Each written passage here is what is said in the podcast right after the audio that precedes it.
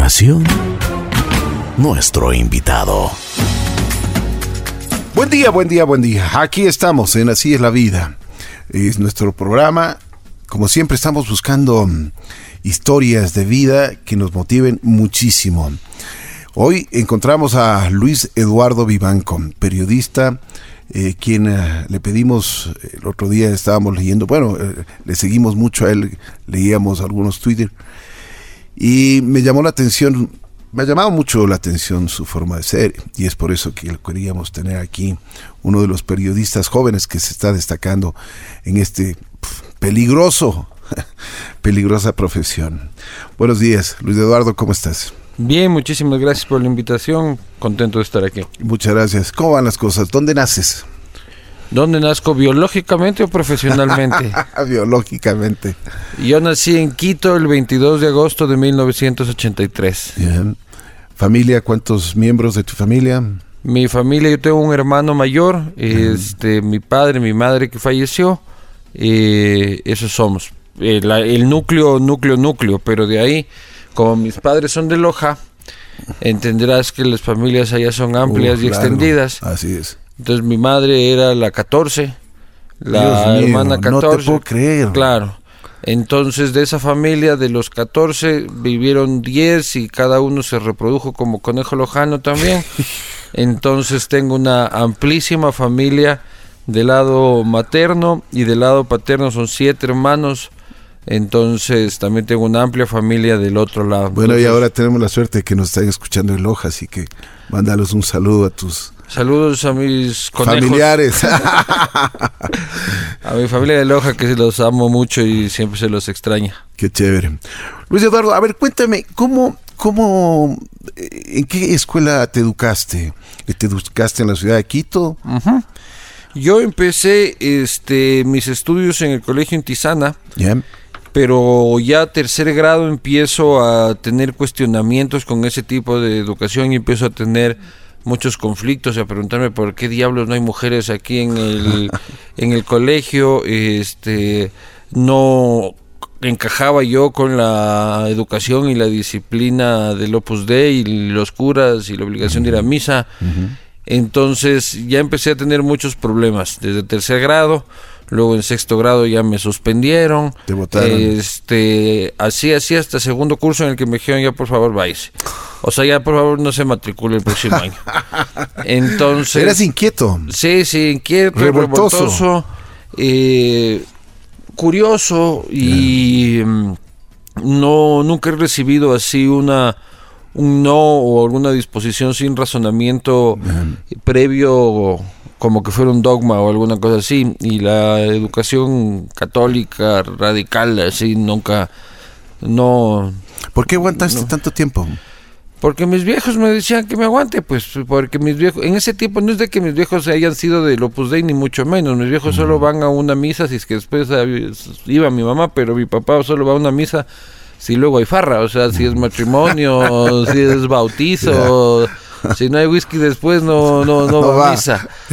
Pero en ese tiempo ellos en- que se entendieron de que era la mejor educación que me podían dar, eh, meterme a la intisana. Entonces hacía un esfuerzo porque yo trate de aguantar y de estar ahí, porque ellos hacían un esfuerzo económico importantísimo Claro, para, me para tenerme ahí. Me imagino. Y mi hermano mayor, en cambio, le iba viento Bien. en popa en el colegio. El chico popular, el mejor jugador de fútbol de la promoción, el amigo de todos. Claro, claro. Y yo, en cambio, el vándalo cuasi delincuente chiquito atrás de él. Entonces eso no, no, no, no, no tuvo mucho futuro. Luego fuimos al... Me llevaron al colegio Ontanar, que el Liceo Ontanar, que recién se inauguraba. Yo inauguré ese colegio. Y, y de ahí entré en tercer curso y en quinto curso me votaron. Otra vez. En tercer curso me suspendieron, en cuarto curso me suspendieron y en quinto curso me votaron. Ah, una figurita. Ah, me votaron, me votaron a medio año para el colmo en febrero. Ya. Y que te voten en febrero es mal plan, Claro, porque es medio claro, año, nadie te es. recibe, votado de otro colegio. Entonces, Como, ahí, como decía mi teniente, basura de otro colegio. de claro, pues no, pues complicadísimo. Claro. Entonces ahí fue a parar en el en el colegio escuela ya Custó, que ya no existe. Ya. Eh, y ahí pasé lindo. Ahí pasé lindo, quinto curso y sexto curso, echado en el patio, mis compañeros rascándome la cabeza. Este, Otra vida. Otra vida, tranquila. Ya me dejaban tener el pelo largo. Ya. Ahí hice una huelga también. ¿Y qué, por qué? A ver qué Le pasó. votaron a un profesor de inglés Ya. que queríamos mucho. Ya. Era el único que nos dejaba fumar en la clase. Entonces, Se levantaron. Entonces nos levantamos en armas cual conalle. Y, y como tuvimos como dos semanas sin tener clases. Ya. A la mitad de la primera semana ya no sabíamos por qué era la huelga. Ya, ya solo sabíamos que estaba chévere, que no ir a clases. Y este, o sea, íbamos al, al colegio, pero nos pasábamos en el patio.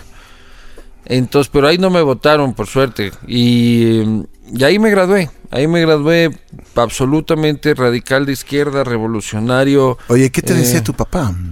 Pobre, sufrían bastante. Me imagino.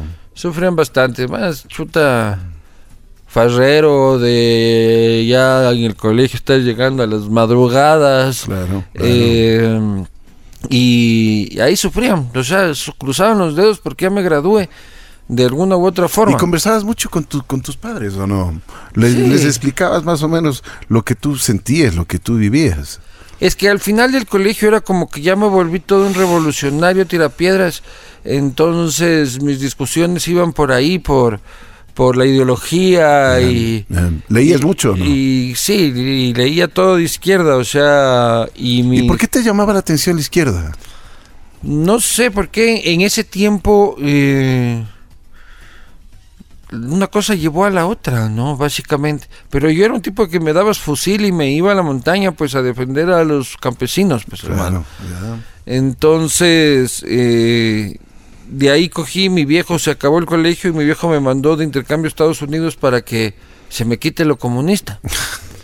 Y fui a Estados Unidos y se cayeron las Torres Gemelas. y lo fuiste tumbando. Claro, y los gringos se volvieron locos y Ecuador quedó al lado de Afganistán inmediatamente. Claro. Entonces, y, y yo continuaba con mi ideología y yo les decía a los gringos en la cara de que está muy mal que hayan tumbado las torres, pero que también responde a una política suya intervencionista en todo el mundo. Entonces, pucha, me fue pésimo. Entonces el año, no terminé el año, a los ocho meses ya me mandaron de regreso y volví más comunista todavía. Un angelito. Claro. Y de ahí ya no sabía qué hacer. Agarré mi balón, mi guitarra y mi, y mi mochila y me fui por Perú y por Bolivia a pensar qué hacer de mi existencia. Claro. A ver ¿Y cómo... qué tal te fue por ahí? Bien, chévere, se Sí. pasó. Sí, ahí jalando dedo, tocando guitarra en los buses para llegar hasta, hasta Bolivia. Y Te ganabas la vida. Claro, ahí y yo soy pésimo guitarrista, yo no sé cómo me pagaban, hermano. Pero ahí me soltaban mis moneditas. Y, em, y de ahí volví y ya como que mis viejos me dijeron, brother, algo tienes que estudiar, algo tienes que estudiar y esto ya mucho chichichi, cha cha cha, jajaja, ja, mucha pendejada.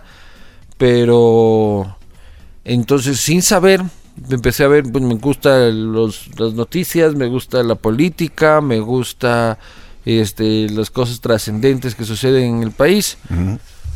Y decidí por el periodismo. Yo no soy un periodista que desde niño haya sentido la vena periodística y que jugaba a ser periodista ni nada por el estilo. Es. Yo jugaba a ser presidente y me disfrazaba de presidente en las fiestas de disfraces de niño.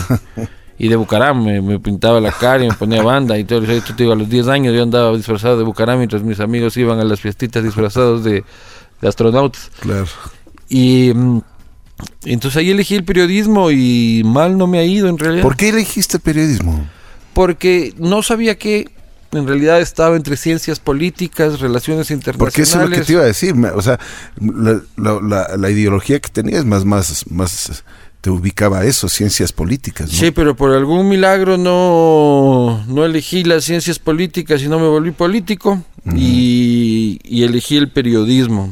Y ¿Dónde estudiaste en, en la universidad? En la Universidad de las Américas me gradué y de ahí me... ¿Y qué tal te fue? ¿Cómo, cómo sentiste el- en los estudios? Bien, bien, y siempre fui buen estudiante, fui el mejor graduado de mi promoción.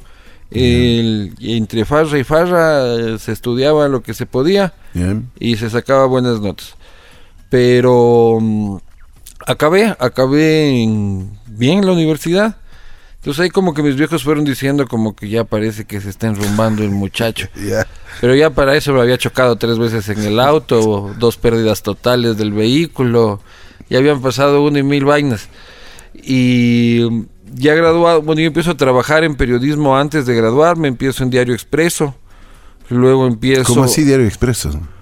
Porque ahí fue donde me abrieron la puerta, ¿no? O sea, ahí se dio la oportunidad. Ese tipo Juan Carlos Calderón era el, eh, mi jefe acá. Y ahí ¿Qué- empecé a hacer ¿Qué mis tipo de periodismo querías tú hacer? O sea, ahí yo ya entré a ser practicante de la sección política de Diario Expreso. Siempre quisiste eso. Sí, siempre me ha llamado la atención. Yo soy un periodista político, o sea, eso es, este, hago otras cosas también, pero donde más cómodo estoy y donde más me entretengo es en el periodismo político.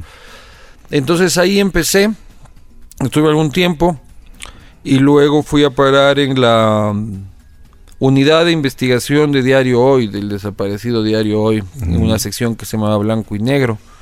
Ahí tuve mis primeras investigaciones, ahí tuve mi primera amenaza de muerte con la que yo llegué a la casa como que me hubieran puesto una medalla y mi madre no consideró que era para tantos festejos. Y, ¿Y por qué te amenazaron? ¿Qué, qué, qué estabas esto fue porque estábamos haciendo una investigación de una red de trata de, de blancas. Entonces logramos desactivar con la investigación en conjunto con la fiscalía y la policía eh, una red de, de gente que explotaba sexualmente a chicas de Manaví en los prostíbulos de Quito.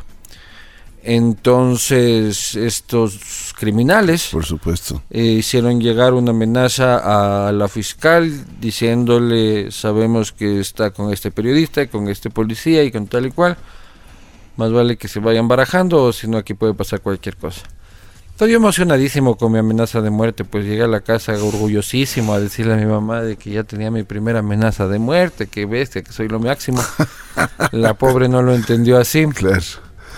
Y, y bueno, de ahí fui a Diario La Hora, de ahí fui a hacer mi maestría en España en Diario El País, volví al Diario La Hora.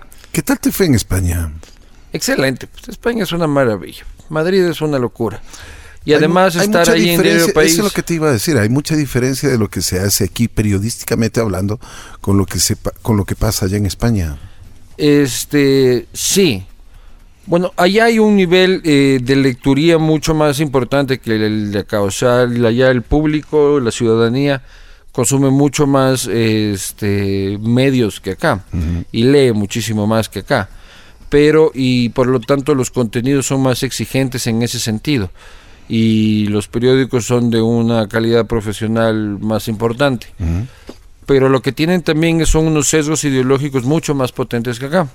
O sea, tienen una línea editorial mucho más clara Fuerte, y la gente claro. conoce cuál es la línea editorial de cada medio, lo respeta, lo valora y lo agradece. Así es. Entonces nadie se escandaliza de que el ABC sea monárquico o que el diario El País sea socialdemócrata Ya o que La. Razón sea de derecha o que Público sea de, de izquierda. Entonces la gente ya sabe de dónde vienen los tiros, de desde qué lado de la historia están contando eh, los medios de comunicación su, su versión y así construyen su realidad con diferentes opiniones.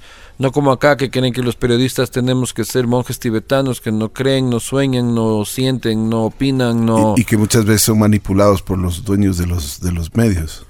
Cada pendejada que se cree, ¿no? O sea, pero yo soy un eh, contrario absoluto a seguir defendiendo y seguir posicionando en la gente, porque hemos sido nosotros los medios y los periodistas los que hemos posicionado en la mente de la gente lo del conceptos de imparcialidad y objetividad, que son conceptos que no existen.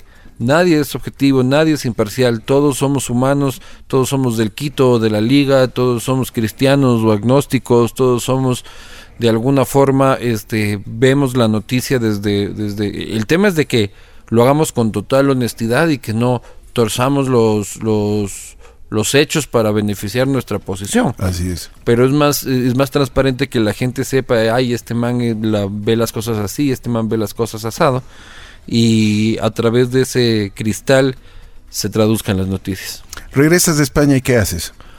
Vuelvo al diario La Hora, esta vez ya como editor general, eh, a dirigir básicamente editorialmente el periódico.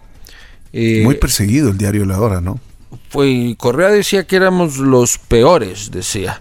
¿Los peores en qué? En todo, o sea, los peores en, contra de sus beneficios y de sus, y de sus intereses. Entonces, él, eh, bueno, tuvimos más de 36 procesos en Supercom, más de otros 10 procesos Muy judiciales, sí, sí, sí. este insulto sabatino, pero todos los sábados básicamente. Fue una época dura, una época dura este porque cada cada contenido, cada noticia teníamos que ver cómo le dábamos la vuelta para poder apuntar los, las bayonetas hacia donde teníamos que apuntar sin tener este, que pagar una multa millonaria a la semana siguiente. Y hubo un tiempo que siendo periodista y dirigiendo el equipo periodístico pasaba más tiempo con abogados que con que, con, que haciendo periodismo. Tratando de defenderse más, más que produ- Y eso era uno de producir. los objetivos, ¿no? O sea, Así es. desviarte de la atención de lo que realmente tenías o eres bueno para hacer. Y que estés más preocupado de cómo salvarte que, que cualquier otra cosa que estar investigando o cualquier vaina. Entonces ahí estuvimos en el diario La Hora, eh, bien, una época, yo como ves tengo un origen del periodismo de papel, o sea, yo vengo de tres periódicos, Ujú, ujú. eh, ya no compro un periódico de papel yo en los últimos dos años, eso sí, eh, que no he comprado, claro. Claro, todo es digital. Pero yo tengo un origen y una escuela que, que respeto, admiro y quiero en la prensa escrita, en la prensa impresa. Eh, y de ahí lo dejé hace poco más de dos años para emprender un proyecto, un proyecto particular, independiente, y que es en el que ahora me mantengo, que es el que fundé junto a Anderson Boscan, que se llama La, La Posta. posta. Bueno, en, en ese tiempo de la, de la hora, me imagino que tuviste tiempos, eh, un tiempo muy difícil, un tiempo en, en el que tú mismo decías, pasaba más con abogados. ¿Aprendiste mucho en esto? Aprendí de leyes, No, no, no, no de leyes, sino Un montón. de la vida misma. O sea, y, y de, ¿qué te dejó? ¿Te dejó alguna enseñanza esto? O sea, la principal enseñanza es, eh, hubo un momento en el que yo me llevaba todos los conflictos a la casa, ¿no? Entonces toda la persecución, todo lo terminaba traduciendo en mi vida personal, me llevaba las angustias y las preocupaciones a la casa, mi único tema de conversación Claro. en la familia y todo era la misma cosa y seguía masticando el mismo veneno el sábado, el mismo veneno el domingo. Además tenía de las sabatinas, ¿no? Que para el colmo el sábado también te inyectaba de odio eh, y... entonces una de las cosas que aprendí precisamente es tratar de dejar esas preocupaciones en el trabajo y, y de ahí me empecé a prometer no hablar de política ni de nada por lo menos el domingo. Entonces típica reunión familiar que los familiares querían que uno hable de Claro. política y qué fue, cómo es esto, qué es lo otro. Ya no quieres Dios- nada. Dios mío, no estoy trabajando, por el amor de Dios, no pregunten. Yeah. Y además era una época muy conflictiva porque recordarás que eh, en la época dura del correísmo se polarizó toda la sociedad y las familias eran súper polarizadas. Así es. Entonces las conversaciones familiares este, de domingo, peor si habían tragos y se metía la política, se volvían unas pasiones que terminabas peleado con el primo porque se te asomaba el primo correísta, el tío correísta.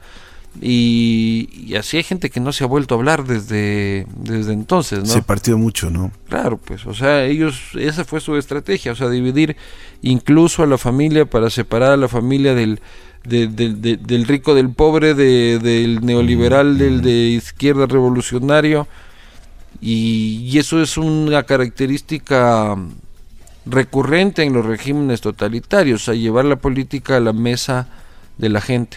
Se respeta todo el pensamiento de, de cualquier ser humano. Y esa es Sí. una de las esa es una de las cosas que nosotros no podemos permitir de nadie. Yo creo que eso es, eso es vital. Pero bueno, ahora estás en la posta. ¿Qué tal te fue? ¿Cómo, cómo, empieza ese proyecto? Porque también eh, es un proyecto eh, completamente distinto a lo que se venía haciendo eh, en el periodismo. Sí, precisamente yo, antes de fundar la posta, yo llevaba ya como dos años eh, un proyecto independiente también que se llama Castigo Divino, que es mi programa de entrevistas en YouTube, que lo hacía paralelamente al diario La Hora. Y ahí me fui dando cuenta de que la gente sí quería, porque empezó a crecer en audiencia, me empecé a dar cuenta que la gente sí quería recibir contenidos importantes, es decir, política, economía, este, justicia y ese tipo de cosas, pero que quería recibirlos de una forma más amigable, con otro formato, este, mejor explicado. Y el castigo divino es un formato que te da ganas de chupar mientras hablas de la deuda externa. Entonces... Eh, eso del castigo divino estaba esperando porque te iba a preguntar, ¿Cuándo se te ocurrió eso? ¿Por qué se te ocurrió eso? Esto, este, yo tiene mucho que ver con, el contexto, porque yo estaba absolutamente agotado, cansado y aburrido de estar este, haciendo entrevistas serio, cuidándome por el contexto que había político de en ese tiempo era, era el 2015, era la época más dura de la ley de comunicación. Entonces en el periódico tenía que este, cuidarme de no decir esto, de no, entonces necesitaba como un elemento de catarsis, alguna actividad que me, que me permita desfogar todo lo que realmente quería decir y decirle a la gente y sin miedo de, de tener este, repercusiones legales. Y como la ley de comunicación no lograba eh, controlarlo del Internet, empecé a pensar en la posibilidad de tener un bar y hacer conversaciones en vivo, porque yo soy un pésimo guitarrista, pésimo cantante que puedo hacer en una tarima, este, entrevistar. Entonces, eh, luego vi que no iba a poder tener un bar y gracias a Dios no he tenido un bar. Este, porque Te hubieras acabado. Estuviera en Alcohólicos Anónimos right now. Este, pero hablé con la Juana Guarderas, que fue la que me abrió las puertas, y ahí seguimos en eh, la creperola del teatro. Y empezamos a hacerlo eh, sin un concepto todavía claro. Empezamos con Bonil y, luego una cosa llevó a la otra y recién cumplimos los 200 castigos divinos la semana que... Qué bien, ¿no? Esta semana, esta semana, el lunes se cumplió el castigo divino 200, el miércoles Tienes muy buena audiencia, muy buena aceptación. Sí, y este, en realidad estoy muy contento. Entonces, a través de esa experiencia, de ver que además había una audiencia y que además era monetizable porque había como este, comercializar esos contenidos, el, dije, ¿por qué no me aventuro a hacer algo más amplio? Y, y además pruebo por primera vez yo con mis propios medios qué capacidad de emprendimiento tengo, porque hasta el momento yo venía haciendo un enrolado de rol de pagos este, en otras empresas que está muy bien, pero no me había probado a mí mismo como generador de empleo, como, como generador de empresa y, era una faceta mía que tenía que explorar. Tenía miedo de quedarme siempre este, en la condición de enrolado, de empleado privado y nunca eh, volver a tener la oportunidad de crear algo desde cero y poder generar empleo. ¿Por qué, ¿Por qué escogiste un socio? ¿Por qué no lo hiciste tú solo? Porque este, este socio empezó a irme a ver, él vivía en Guayaquil, era un destacado periodista de investigación de Diario Expreso, coincidencialmente Usaboina también, y él me empezó a ir a ver al Castigo Divino en Guayaquil, y alguna vez vino acá a Quito y me dijo, eh, veámonos para almorzar, y almorzando nos empezamos a conversar sobre lo que nosotros creíamos necesario para el país, que era una propuesta refrescante, de contenidos un poco más irreverentes, pero de cosas importantes. Y fuimos, sin darnos cuenta, habíamos tenido más o menos ideas parecidas y las mismas necesidades, y los dos estábamos profundamente aburridos ya en nuestros respectivos lugares. Entonces de ahí lo construimos juntos y, y de ahí dijimos, bueno, igual esto no se hace sin plata o sea, muy bien tu idea, muy bien la mía, pero de ideas no vive el hombre. Entonces fuimos a pedir un crédito en un banco y un banco irresponsable este nos dio nos dio un crédito y cuando ya estábamos con el crédito nos dimos cuenta de que ya no había vuelta atrás este y un crédito que ha sido pagado puntual y religiosamente porque eh, gracias a Dios nos ha ido nos ha ido bien y hemos podido responder Qué bueno. Hemos podido responder, hemos empezamos Anderson y yo y ahora somos 20 personas. 20 este, personas. ya somos 20 personas, este, estamos terminando el año mejorando las, las, la- las metas que hemos tenido, nos hemos diversificado. eh, Están cumpliendo los objetivos. Sí, y eso yo agradezco a una cosa que es aburrirse muy rápidamente y muy fácilmente.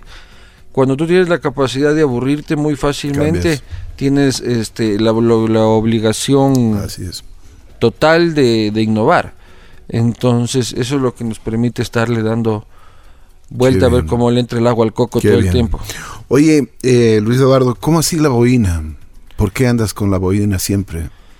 La ¿Tiene algún significado o simplemente porque te gustó?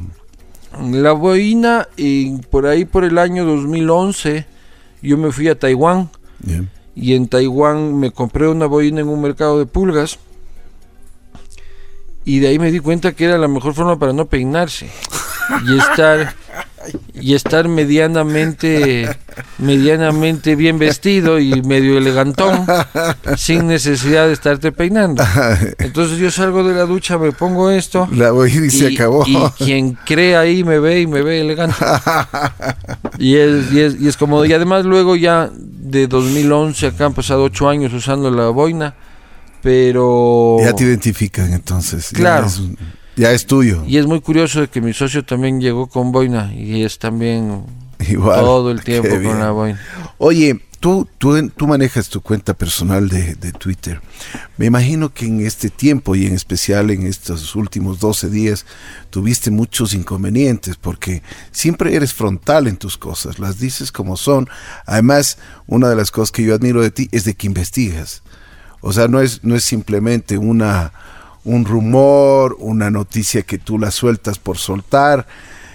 Yo me he dado cuenta y te, te sigo mucho y cuando tú sabes algo, pero que estás completamente seguro, lo pones. Si no, no lo haces.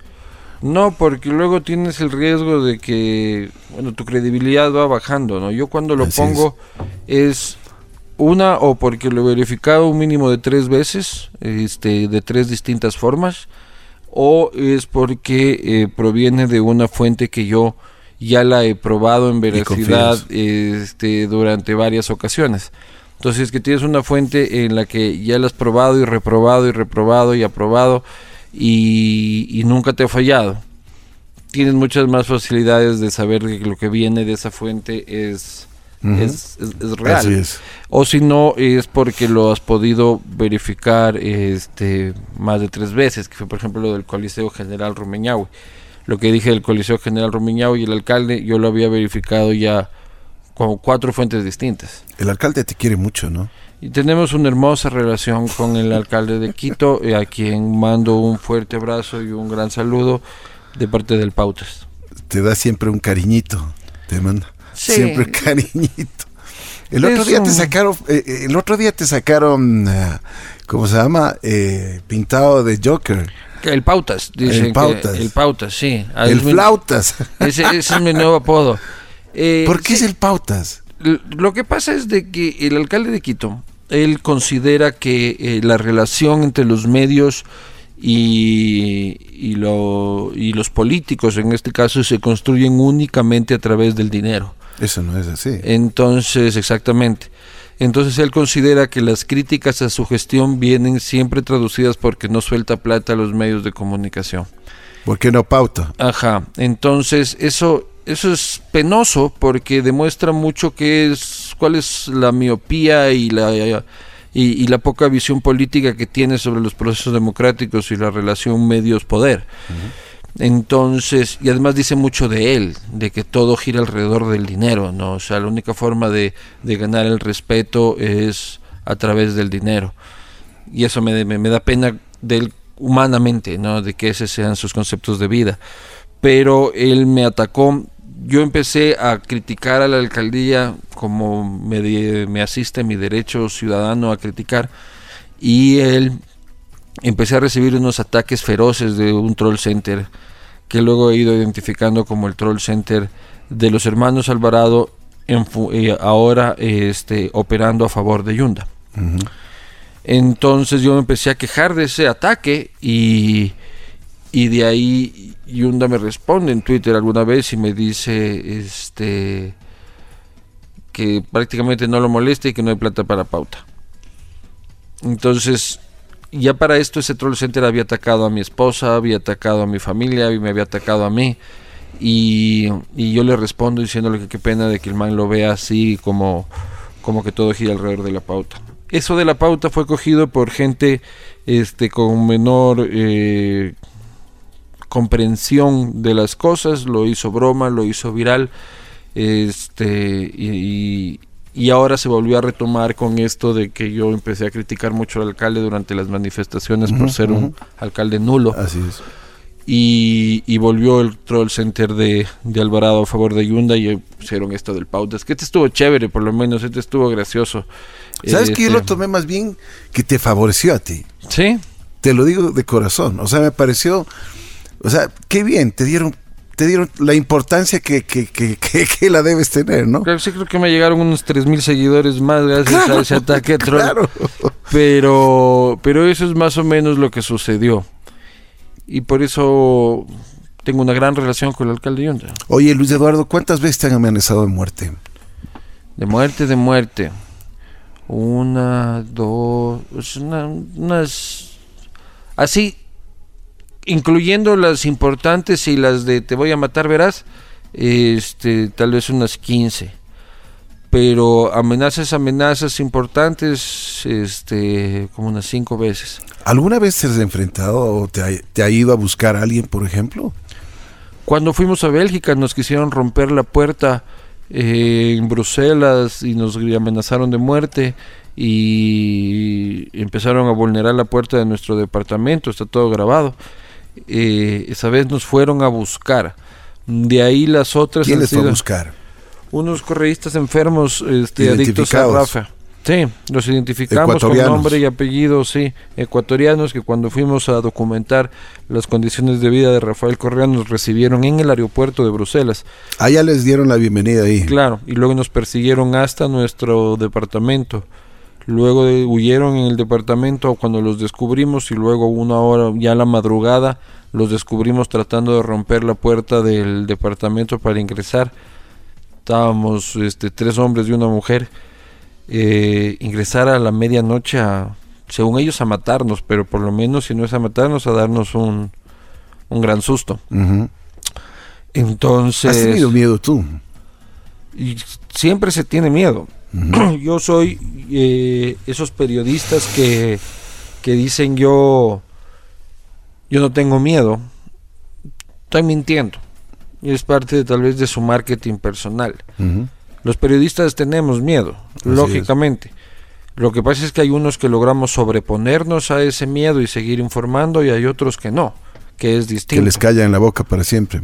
O que se autocallan la boca por miedo. Así es. Entonces, este, hay otros que a pesar del miedo lo hacemos, pero evidentemente somos humanos y que vengan a decirte que te van a matar, Claro. o que venga Toral Salamea a decirte que te va a hacer añicos. Que te va a dar este, palo. Claro, Ujú. a cualquiera le pone, le pone nervioso. Así es, así es. Es una profesión difícil, ¿no? Una profesión riesgosa, una profesión que realmente, bueno, yo digo siempre, el periodismo, los medios de comunicación merecen respeto, consideración como el público y, y por supuesto hay, hay cosas que, que a mucha gente no le agrada y, y ahí es cuando vienen las controversias. Luis Eduardo, ¿te arrepientes de algo en la vida? De muchísimas cosas, evidentemente de muchísimas cosas, este, dentro de lo personal, eh, dentro de lo profesional, dentro de lo personal un millón de cosas, ¿no? O sea, irresponsabilidades personales, excesos, eh, errores, y dentro de lo profesional sin duda también, y, pero lo bueno en prensa y en este ejercicio es que los errores existen a diario porque los procesos periodísticos son hechos por humanos, no por robots, pero se, se enmiendan, se rectifican y, y yo creo que la audiencia reconoce y, y- y- agradece más también a un periodista o a un medio de comunicación que es capaz de reconocer sus errores que a un periodista y un medio de comunicación que, que nunca se equivoca, Así es. que supuestamente nunca se equivoca. ¿Cómo le ves al país? Uy, pobre país. Complicado, jodido. Este, en este momento es un momento en que la paz está pegada con babitas, digo yo.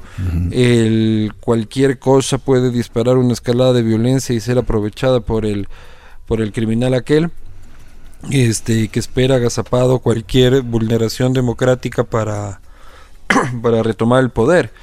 Entonces hay que tener mucho cuidado, los procesos de diálogo tienen que ser eh, en extremo responsables de todas las partes. Veo una Conalle absolutamente irresponsable, un Jaime Vargas este, incendiario, anarquista, eh, lo cual es gravísimo, y un gobierno con una miopía política y un nivel de, de improvisación que pasó de ser curioso a ser peligroso.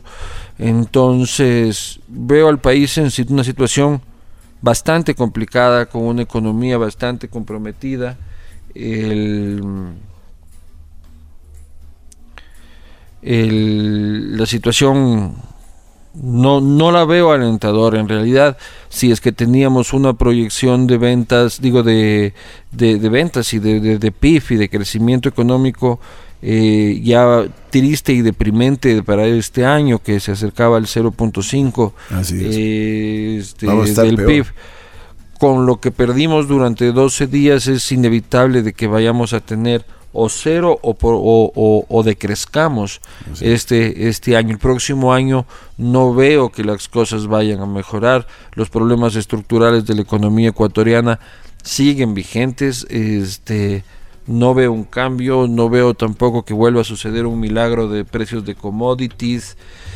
Y veo pocos liderazgos en este país que puedan permitir otra opción, lo cual los liderazgos democráticos inexistentes hacen que los liderazgos populistas y totalitarios tengan más cabida y no solo de Rafael Correa, sino que ahorita puede venir cualquier radical a decir muerte a los venezolanos, este porte de armas, cadena perpetua y condena de muerte para los choros y gana las elecciones, gana las elecciones y tenemos un Bolsonaro radical del otro lado del péndulo. Y eso es peligroso porque por más por más que, haya pasado lo que haya pasado, este país tiene y los ecuatorianos tenemos una incapacidad mental para aprender de las lecciones de la historia. De acuerdo. Entonces mañana estaremos tal vez no con un Rafael Correa, pero con un Rafa 2.0, igual de corrupto, igual de totalitario. ¿Te gusta tu vida? Sí, yo soy muy contento con mi vida, no tengo de qué quejarme, tengo una esposa maravillosa, eh, tengo un trabajo espectacular, me encanta ir a trabajar, o sea, levantarse y irse al trabajo es una experiencia vacancísima. En mi trabajo las ideas son entre pizzas y cervezas. este, tenemos un equipo eh, formidable y, y muy contento, muy contento. Tengo una familia, tengo una familia espectacular. No tengo yo en realidad de qué quejarme. Qué bueno, qué bueno.